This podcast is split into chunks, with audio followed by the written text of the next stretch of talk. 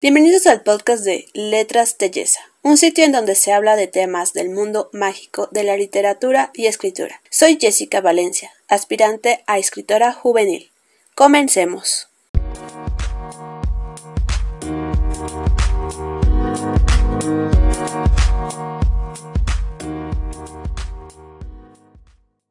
Hola, bienvenidos nuevamente a este espacio. El tema de hoy es cómo decir no a los personajes planos. Si es verdad que es una tarea bastante difícil para los escritores, yo lo pasé y lo sigo pasando. Y yo decía, debe existir tips o consejos que ayuden a que esto no pase. Así que yo me di a la tarea de investigar en Internet, en el mar de Internet, buscar alguna información que me ayudase. Y bueno, fue cuando me di cuenta de que existen tres preguntas que son fundamentales al momento de crear un personaje. E incluso deben estar en consideración en la ficha de personaje. O sea, ya debimos haberlas puesto desde el inicio.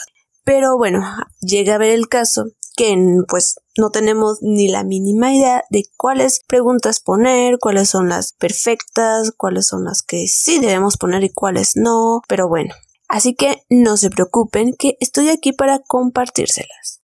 En una ficha de personajes se hacen algunas preguntas que consideramos que son importantes, como qué raza es, cómo es su cabello, su complexión, etc. Pero también hay otro tipo de preguntas como son estas que les voy a compartir, que ayudarán a que su personaje deje de ser plano. Número 1. ¿Qué desea? Nosotros como seres humanos nos movemos en el mundo mediante la motivación. Que si deseas conseguir algo como ese carro último modelo, ir a París de vacaciones o cualquier cosa que persigas, la motivación es la clave ya que nos ayuda a tener una disposición para participar en un comportamiento dirigido a un objetivo o meta.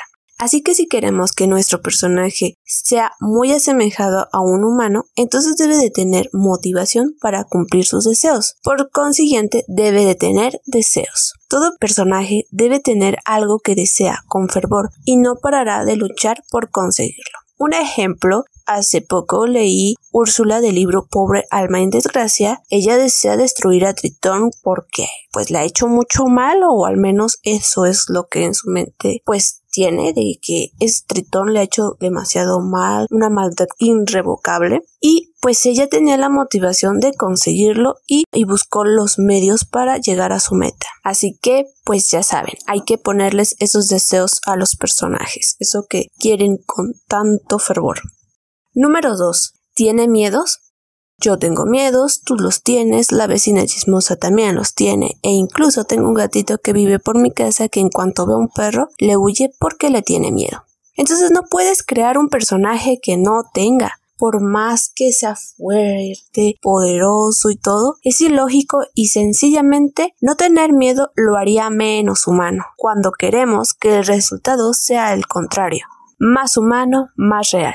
Los miedos le ayudarán a tu personaje a que sea más complicado que el llegue a lograr lo que tanto desea, ya sea un personaje bueno o el villano, no importa.